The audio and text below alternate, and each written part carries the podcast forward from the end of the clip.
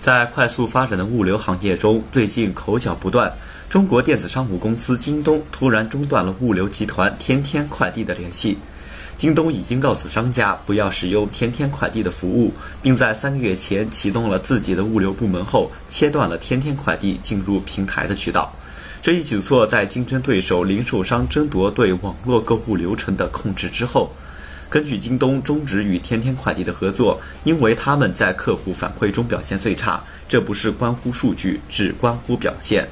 这一举动遭到了苏宁副总裁孙威明的抨击。这家零售商今年收购天天快递百分之七十的股份。他在社交媒体上说：“京东可以做错，但不可以作恶。”线上和线下销售商品的苏宁是京东的直接竞争对手，由另一家电子商务对手阿里巴巴部分拥有。天天快递副总裁徐建国说：“自从苏宁收了天天，京东开始挑衅事件，指责我们服务不好。根据国家邮政局，受电子商务增长的推动，中国物流业发展迅猛，营收自2006年的人民币300亿元增长至2016年人民币4000亿元。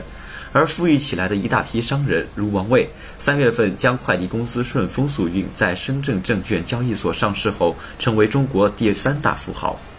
快递公司的兴起部分是因为消费者数据的价值，在线购物为零售商带来了丰富的消费者数据，涵盖购物历史到金融交易。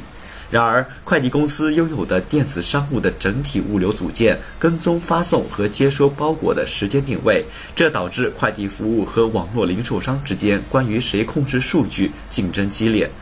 所有的这些零售商都希望控制整个过程，从您在网上订购到收货。如果您可以控制物流，您可以更快地发送您的产品，并获得更高的客户满意度。咨询公司中国市场调查研究集团总经理说，在这个领域，京东和阿里巴巴展开激烈的竞争。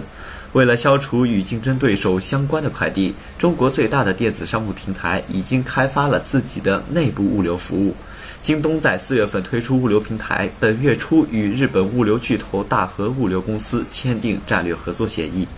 运营电子商务平台天猫和阿里巴巴运营着自己的物流分公司，可以让客户选择第三方快递服务。